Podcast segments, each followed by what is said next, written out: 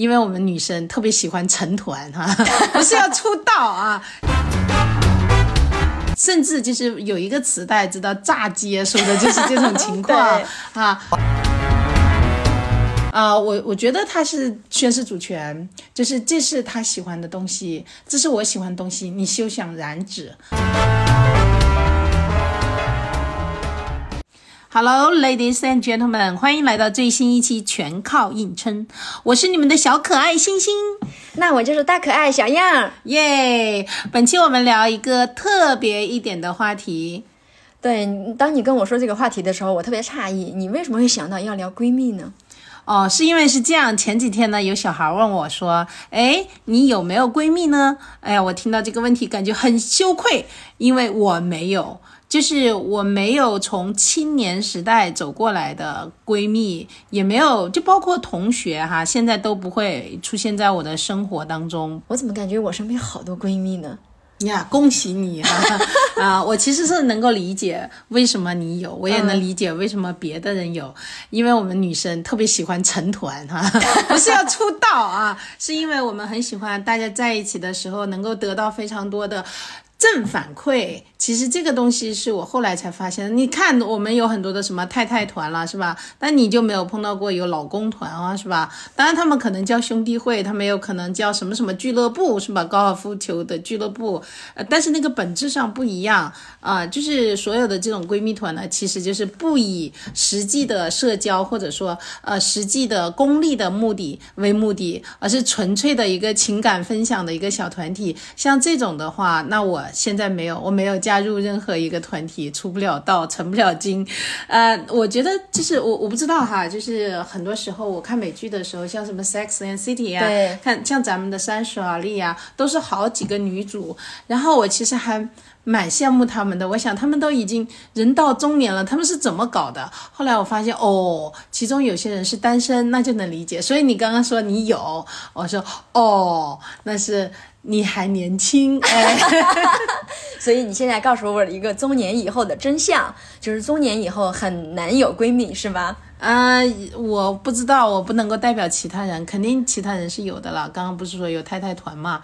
对吧？然后之前甘薇不是有假脸姐妹团啊？就是据说大家都整过容，然后每个人都有泰迪狗，所以也叫泰迪姐妹团。对对。然后这个事情呢，我觉得很有趣。它的那个原理，我觉得就是跟呃，你知道吗？我以前是在小县城长大的，然后在小县城里面呢，就是你就会发现有些年轻人他们会把头发染得乱七八糟的嘛。杀马特。哎，杀马特就是那个发型特别杀马特。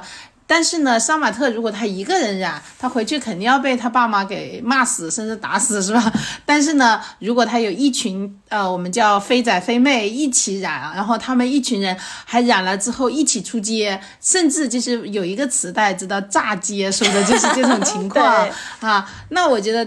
那个杀马特他们为什么要这么做？就是因为在小团体里面，你能够得到非常多正反馈。这个正反馈是啥？我们这样做是合理的，我们这样做是对的啊。所以呢，他就有非常大的一个嗯被团体接纳的一个感觉，有很多的呃那个正面的这个回应。我觉得本本质上来说，闺蜜团也就是这样的一个东西。那那 why？为什么你就没有了呢？到现在，哎呀，那不就是我人品差吗？开个玩笑哈，就是我没有闺蜜，是因为我曾经的闺蜜无情的粉碎了我对闺蜜的幻觉哈。有故事，有故事啊！对，就是她不光粉碎了对我对友情的幻觉，然后她还粉碎了我对。她的幻觉，然后他们告诉我一个道理，就是女人的嘴骗人的鬼。我是从我的闺蜜身上学到的。我年轻的时候哈，就是还是有闺蜜朋友的。这么说吧，我有一个闺蜜红红，啊，有一天她就特别开心的啊，把我们叫起来了，说：“哎呀，我们要聚，我们要聚，告诉大家一个消息，我谈恋爱了。” What？他已经结婚了，你说的不就是出轨吗？OK，好，他说啊，这个不一样哈，这个呢，他长得特别的帅，一米八，然后呢，他是一个律师，他一个月能够有五万块钱的收入，而且呢，就是他也不介意我已婚。我说是吗？他怎么说的？他说，嗯，我可以等你，对我等到你离婚的那一天。哇，我的天！我的另外一个闺蜜兰兰就说了，哇，被你捡到宝了，有这么好的男人。然后话说一个月过去了，我的闺蜜兰兰突然间给我打了一个电话，说，哎，李欣，我得告诉你我最近的情况。我说啥情况？她说，首先我离婚了。我说啊，对，怎么回事？这是为什么？然后她说，嗯，第二个呢，就是我和红红的男朋友好了。律师男朋友哈。是的，啊、准确的来说是她的前男友好了。，OK，翘了他给。嗯哼我说天呐，我没想到那一天你竟然有这么大的心理波动，我一点也没有察觉。他就嘿嘿一笑，他说：“不过我给你打电话来不是来炫耀的，我是来要痛骂那个比亚奇的。”啊，我说为啥？他说你不知道，他满嘴跑火跑火车。首先，这个谁谁谁，他根本不是个律师，他就是个律师助理。所以呢，他一个月也没有五万块，他只有五千块钱。这差的也太多了吧？是，然后最重要的是，他跟我说他是北京人，他家里是不会允许他娶一个外地的女孩的。所以我朋友白白的离了一次婚啊，所以他就在那边气得要死。然后这个事情呢，就是就让我意识到，就是说，呃，就是友情算什么，闺蜜算什么，人品算什么？我觉得一个女生哈，她可以为了在闺蜜面前秀优越感，撒出这么大的谎，呃，当然可想而知的是，我马上把她拉黑了，就再也不跟她来往了，所以我没有闺蜜哈，是这样的一个一个原因。啊、所以你跟这个红红是绝交，嗯、那你最大的点就在于说，他为了显示优越感，然后骗你们说这个男人有多厉害。是，我就觉得简直是没有底线，就是就你之所以在闺蜜团里面，或者是说比较好的闺蜜，你怎么着你做到相对真实吧，是吧？啊，结果她连就是连路人都不如，就是她讲的这个故事真的把我们给骗住了，然后我觉得她也下得去手。嗯，这个事情呢，其实呢，就是让我意识到闺蜜的这件事情，对于很多人来说是为了显示优越感的啊。就是有的时候你想一想，就是女生在一起交往，当然有那种相互相互说，哎呀，你的指甲很漂亮呀、就是呃脸很好啊，就诸如此类的会夸。但是很多的时候呢，就是你仔细的感受，你品，你细品，是不是有很多的时候你们是在 compete？是不是很多时候是他的讲了那个话是为了让你感觉说，哎呀，你看我男朋友比你的英俊，我男朋友比你有钱啊、那个我男朋友买的钻戒比你的钻戒要大啊、然后再过几年呢，就是哎呀，我的老公。哎，我的对我的老公对当上了什么什么，再过几年呢，就是哎呀，我生了儿子你没有，或者说 哦你也生了儿子，但是我儿子在中关村二小。哦，或者是你的儿子也在中关村二小，那就我女儿出嫁的比你女儿要早。啊，这就是同志们，这是为什么我们家里的老母亲会催婚，就她必须要催婚了，因为她跟她的闺蜜比，她已经输了这一轮，对，所以赶紧的给我嫁出去，对你让老娘没有面子了，基本上就是这样的一个感受。所以闺蜜这件事情真的是还蛮虚假的，它是一种相互依赖又相互 compete 这样的一个关系。呃，我以前就没有意识到，就是这件事情其实它没有那么单纯。如果能够能够接受它比较虚假的和 compete 的那一面的话，其实也可以在其中。但像现在，就是我的就不太能够忍受。然后我也有男同事跟我吐槽说，吐槽其他的女同事，就说：“哎，我就想不清楚你们女生为什么喜欢这么浅薄的谈话，维持这么浅显的虚假的关系。” 然后我就不得不把刚才的那个话告诉他说：“因为我们需要，我们知道那个是假的，但是我们需要，我们是杀马特少女。”你说的这个就是相互依赖又相互竞争，我倒是想起想起了我的一件陈年往事。我和我闺蜜、啊你有这样的闺蜜吗？呃，那个时候她是我闺蜜，我初中的时候，嗯那是我人生的高光时刻吧。我的成绩特别好，就是三年嘛，六个学期都是第一名。然后我的那个闺蜜呢，她是我们班的语文课代表，她平常特别爱出风头，我就总能感觉他就憋着一股劲儿，想要在学习成绩上超越我。啊哈，不管他的眼神还是他的做派。然后当时候我们做同桌，我呃我们是三个人同桌，怎么三个？就是我在左边，他在右边，中间还有一个男孩儿。耶，哎，刚好这个男孩呢，跟我是跟我家从小我们就认识，就很熟，所以我们的关系相对来说，在三三个同桌的关系之间，我们俩更亲近一些。我就能感觉到那个女孩就一定要让这个男孩更关注他，更关注他，哪怕他可能不是喜欢他，而且那个时候初中时候嘛，也可能是情窦初开吧，但是也没有那么重要，就爱情这个事情是不重要的，他只要就是要抢他的关注，然后。我真的，我的内心的那那股竞争心就上来了。我就想，第一，他学学习成绩不能超越我，我要更加努力。第二，我和这个男同学，他就是我的，他是我最好的朋友，你不可能把他抢去。若干年后，我上了，我就是按部就班哈，初中、高中正常的大学本科，嗯，然后他呢，那个时候初中毕业，他就上了这个职高。耶，他不是已经输了吗？嗯，不不不，嗨，事情啊。转折还在后面，OK，嗯，又过了几年后，哇，我就是一个正常的大学毕业哈，还上了研究生，然后出来就正常的工作，就是一个普通的小白领，但是人家已经是某个城市一个国产手机店的店长，所以当我们呃同学聚会的时候，我就能感觉到他真的是有一有一种扬眉吐气的感觉，他就觉得赚的钱多了是吗？对，他就觉得这么多年，他终于超过我了。哎呀呀呀呀！哎呀，你跟他断交了吗？我感兴趣的是这件事情。嗯，没有断交的这个仪式感，但是我们已经很多年不联系了。对，但是你看，从你刚刚讲的那个故事，以及我自己的这个亲身经历，我会发现另一个点，就是你的那个兰兰，她其实是撬着你闺蜜的墙角。就是经常就是两个女性会因为一个男性走上这种竞争，现在有一种雌竞的那个词儿，嗯，然后包括现在的很多影视剧里面，像那个呃我的前半生，本来一书的原著小说就是子君和唐晶走向呃冷淡的最最重要的一个原因，是因为子君觉得唐晶是一个独立女性，经常在她面前显示，呃子君不如唐晶独立，就是她的那种优越感让他们越走越远。但是改改编成电视剧之后，就是搞了一个贺涵，相当于子君撬了唐晶的这个呃她闺蜜的这个男朋友啊，又套路了，又套路了。这个套路其实是有道理的哈，在这里我觉得作为编剧，我我我有话说哈，就是嗯，套路它本质上它是一个大数据。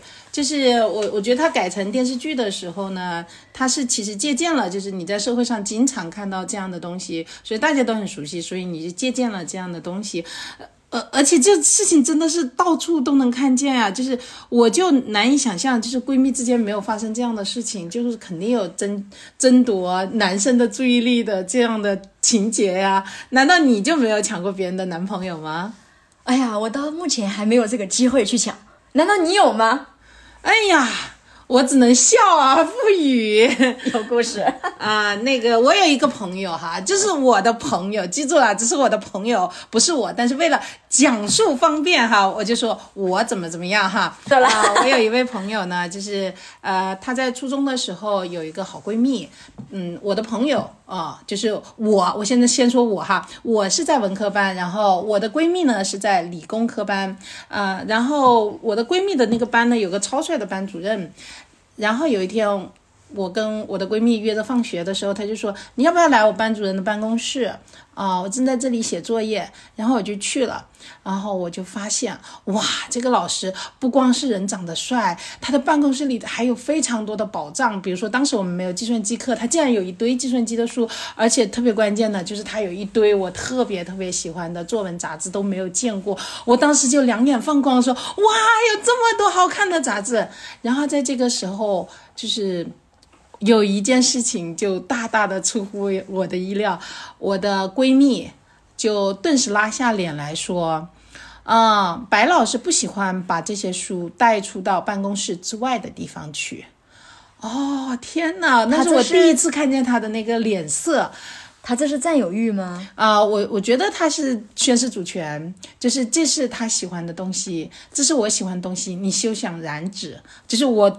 接到了这个强烈的信号。但是在那一秒钟，其实是我的情感破碎的时刻。就我一直认为我们之间是非常纯粹的友情，这个友情是很可贵的，它是至高无上的。现在我现在发现不，它上面还站着一个人，叫做自私 啊，对，就是他让我意识到，就是他是他，我是我，就是他会为了他的利益，哪怕这个利益根本就不算什么，他也会站出来。所以我对我们之间的这个关系画了一个非常大的问号。但但是这个事情并没有完哈，我的这一位主角朋友哈，就遭遇了这样的一个时刻。嗯，就是你抢的是这个老师吗？这个老师是她的男朋友是吗？哦，不是不是，我还没有讲完哈，没有抢，没有抢，没有抢别人的男朋友，也不是我，是我的朋友。OK，那我继续以第一人称告诉大家后面发生了什么。OK，然后到我们上到呃高中一年级的时候呢，我们班上就是来了一个女生跟我做同桌，我就跟她处的非常的好。结果呢，那个这个女孩呢就搬到了我的理理工科闺蜜的楼上。上，他们俩一起约着上下学，渐渐的，他们俩的关系就变得比我更好，所以我就意识到另外一件事情，就比闺蜜这种。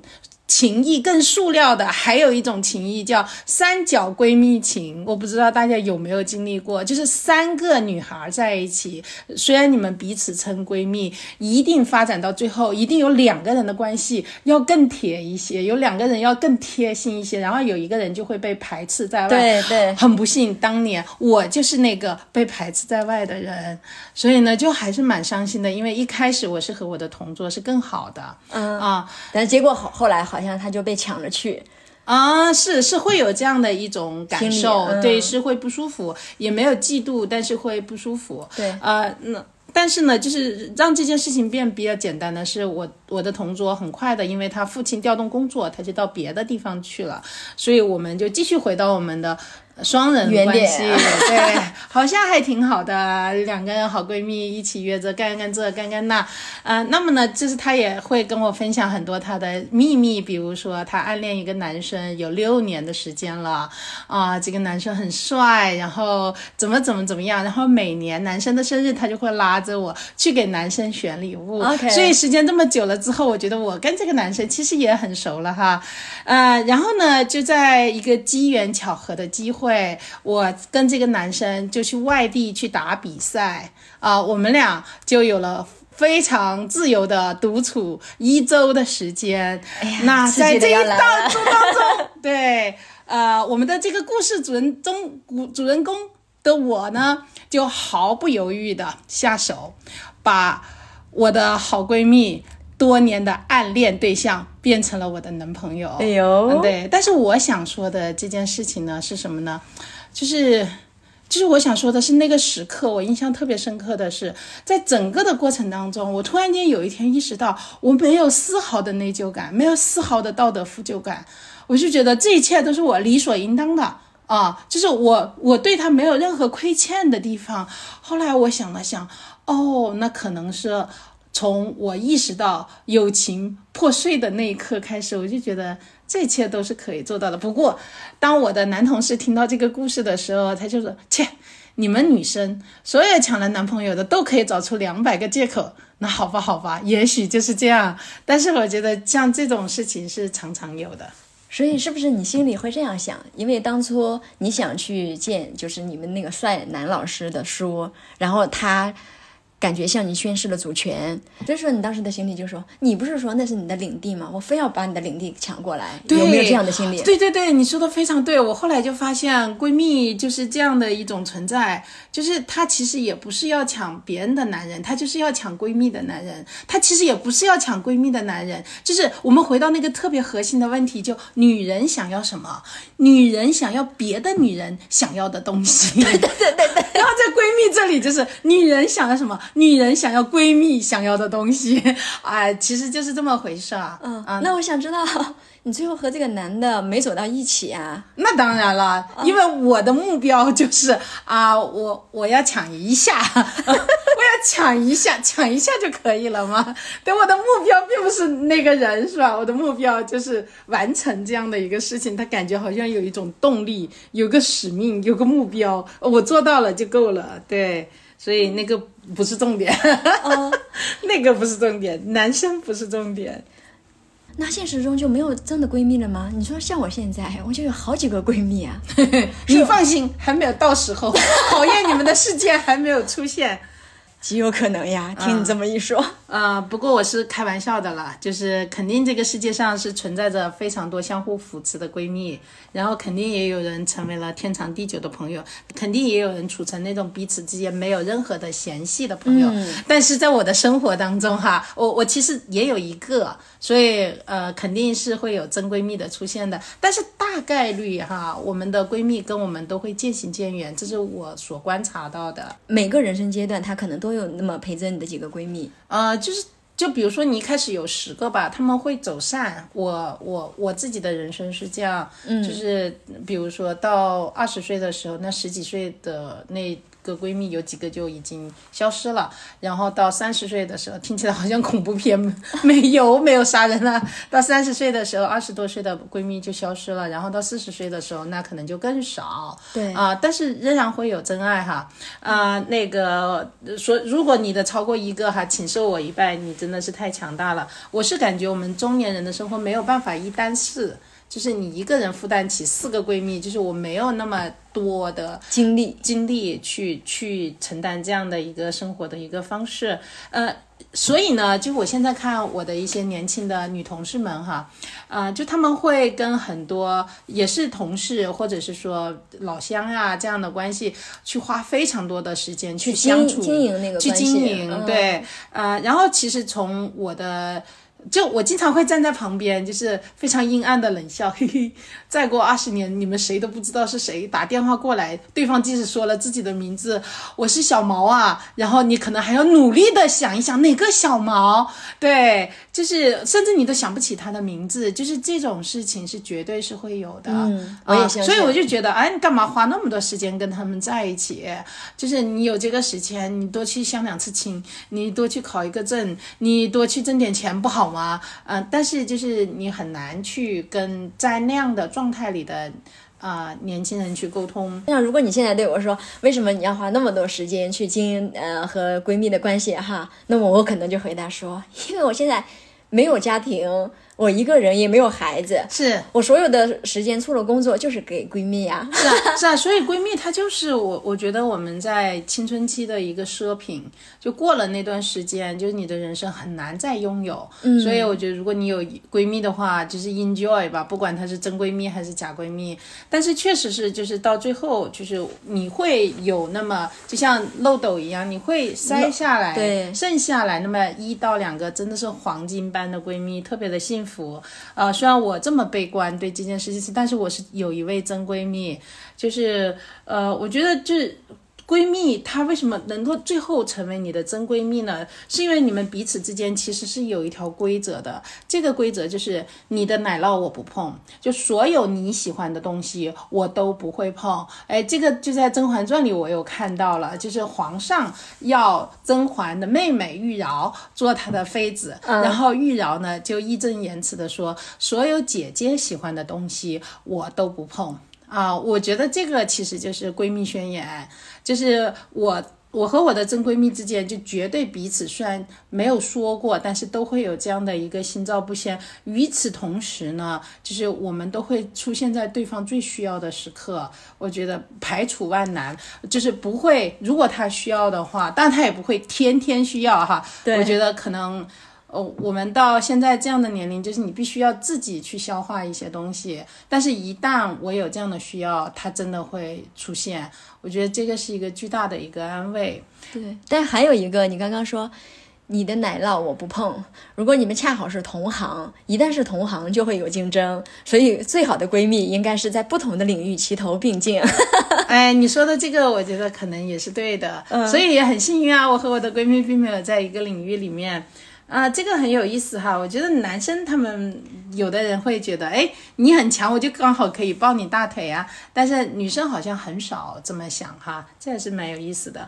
哎，所以是这样。对你刚刚说你只有一个闺蜜，我就特别不开心，那我算什么呢？哎呀呀，那我一定要澄清啊！你是我的好朋友啊。嗯，对，现在谁还说闺蜜啊？就说自己有闺蜜，那是不成熟的标志，好吗？有没有闺蜜才是成熟的标志？是这样的哈，我现在呃，我有个概念叫做 n 分之一好友。嗯，怎么讲？啊就是我把我的生活像披萨饼一样分成了好多份，在每一个领域里面，其实我都有特别好的一位朋友。啊、比如说我们会是一起合作非常好的朋友，嗯。啊、然后我也有，比如说当我在创业的过程当中就遇到了非常大的挑战的时候，就是我有跟我去商量这件事情的朋友，朋友啊、啊然后我也有，比如说在呃家庭生活上面去很深入的沟通和连接的朋友，这个我通通叫做 n 分之一好友。所以虽然我没有一个 bestie 一个一个闺蜜，但是我有非常多的好朋友，而且是我很真诚的说，确实你们是我的好朋友。呃，我觉得这个其实是中年人的一个实用主义也好，解决之道也好吧，功利主义也好，哎，功利主义好吧，就是你不再把情绪的压力都给一个人，对这个压力会很大的。这就意味着就是对方要随时响应你，就是闺蜜她有这样的义务要随时响应。嗯，是这就是我刚刚说我没有办法一单四，就是我我除了我之外还有三个闺蜜，就是我没有办法，就是还我受不了这样，没没有这么多时间，就我自己的情绪状态可能也没有那么强大，能够给那么多。所以反过来也一样，我也不要求那么多，我只要求 n 分之一的关注和 n 分之一的呃我们的这个有效的沟通。我觉得这个是一个就是中年人的权宜之计吧。刚刚听你讲了半天，我觉得可能是跟一个人的人生阶段和他的生活状态有关系。那绝对的，我年轻的时候也非常相信闺蜜。对，你看，像我现在就是个单身狗，而且极有可能是个彻底的独身主义者。那么我就觉得闺蜜非常重要，因为我遇上难事儿，或者是呃需要一些情感寄托，可能都会去找闺蜜，而且她们也能用尽她们所有的东西来随时支持到你。我就觉得闺蜜对我来说非常重要。嗯，是是是，我其实上次不是讲装修嘛，我有一次看到一个家装案例，我特别吃惊，嗯，就我的八卦之心被燃起来了。就是他的那个房子呢，其实是两个女孩一起买的，买的是他们合买的，他们合买的。以往这种合买的案例，他们会是 couple，他们会是情侣，对。但是呢，我看到的那个案例不是，他们是两个好朋友。就两个好朋友一起出了钱买了一栋房子，哦啊，哎然后这装修好了，对，然后呢，就是嗯、呃这这是闺蜜公寓了，但是最近有一个概念其实特别火，是闺蜜养老，不知道你知不知道？闺蜜养老，如如果从字面意思来讲，就是一群闺蜜，反正也无儿无女，大家一起去养老院。啊，她是这样的，就是反正是一群闺蜜，她们都老了哈，也也不是说都老了，就是她们现在还年轻，然后她们就大家一起凑钱，在什么云南啊、广州呀这样，就是风景和空气都非常好的地方，她们买地，然后自己建房子，建了一栋，你也不能叫做养老院，但是是她们七个人的家啊、那么就是最近报道的是那个七个闺蜜的那个家嘛。啊，然后这个事情它比较有意思的是，她们现在都还很年轻，他们是未雨绸缪。另外一个呢，她们也不一定是说没有成家，都是单身，她们也有成了家的人，只不过她们觉得就是将来我要给自己留这样的一种可能性。啊，当然了，如果你儿子很讨厌是吧？你儿媳妇更讨厌，然后女儿也很没有出息，最后你就想一个人过，这是完全可以理解的。所以就是他们其实这七个人是好朋友，他们就选择起这么一个闺蜜公寓。我当时看了之后，我还蛮震撼的。我想，哎呀，那可是我梦想中的生活。哎呦，是吗？我跟你说，我想我年轻的时候三个我都搞不定，你现在让我老了去搞定七个，这件事情它不合理。对我来说，我肯定说啊。嗯，像我这样的人，就允许我一个人孤独终老吧。我真的搞不定。我觉得，而且还有就是，我们刚才讲到闺蜜，她的本质就是你很难不 PK，就是到最后你可能就是还有很多可 PK。即使你七老八十了，你会 PK。比如说你的牙掉的比我的多，比如说我的轮椅跑的比你的快，我的一小时五十迈，你的才二十迈。对，可能还有别的，对不对？对他，我觉得我设想啊，因为我还没有到，连你的这个人生阶段都没到呢哈。我设想，首先我对这个是持乐观态度的，就是到了七老八十，到了那个年龄的时候，你真的什么都见过了，大风大浪。你那个时候最最重要的是保持让自己身体和心理健康。如果真的有能有七个闺蜜天天跟你在一起比牙口啊，比轮椅啊，我觉得还挺可爱的。而且 PK 一定是会 PK，这是人性。嗯，尤其是女性之间，她们还会进行各种 PK，比如说可能。有后代就说，你看你一辈子都没有结婚，你看我的儿子怎么样，我的女儿怎么样，哈，他们还是会斗嘴，还是会比。哦，好可怕！我不要，我要跟我的真闺蜜一起去过心淡如水的生活，心静如水的生活。但是我设想，就那个时候，对于他们来说，最重要的已经不是斗嘴了，它已经成为生活中的一个调剂。你想，七老八十了。也只能是斗嘴了，能够看惯看过人人生了是吧？跨越了，超越了是吗？对，我不知道，就是我现在的年龄，我没有办法去判断我自己二十年以后、三十年以后的状态。而且更重要的是，你有一一儿一女，像我们这种无儿无女，老了还是像我们，就像我们年轻时候杀马特炸街一样，我们坐着轮椅炸街。啊，这不失为一个非常有喜感的场景。OK，哎，谢谢你告诉了我这个新闻，我我已经多了一个人生选项是吗？对，我已经在心里盘算，我要和谁一起去云南啊，或者是我喜欢的新疆啊，找一个地方去建一个别墅，我们老了就都生活在那儿。你别说，当你启动这个项目的时候，通知我一声，没准我改主意了。然后到时候你就会跟我说，你有孩子，我没孩子。好的，这就是本期的全靠硬撑。不知道朋友们，你们对闺蜜这件事情怎么看？尤其是对闺蜜养老这件事情怎么看？另外，你有真闺蜜吗？也许是一个扎心的问题哟。好的，期待大家的互动。啊，我是李欣，我是小样，生活多坑，全靠硬撑。我们下期见，下期见，拜拜。本节目由现在喜剧和推出。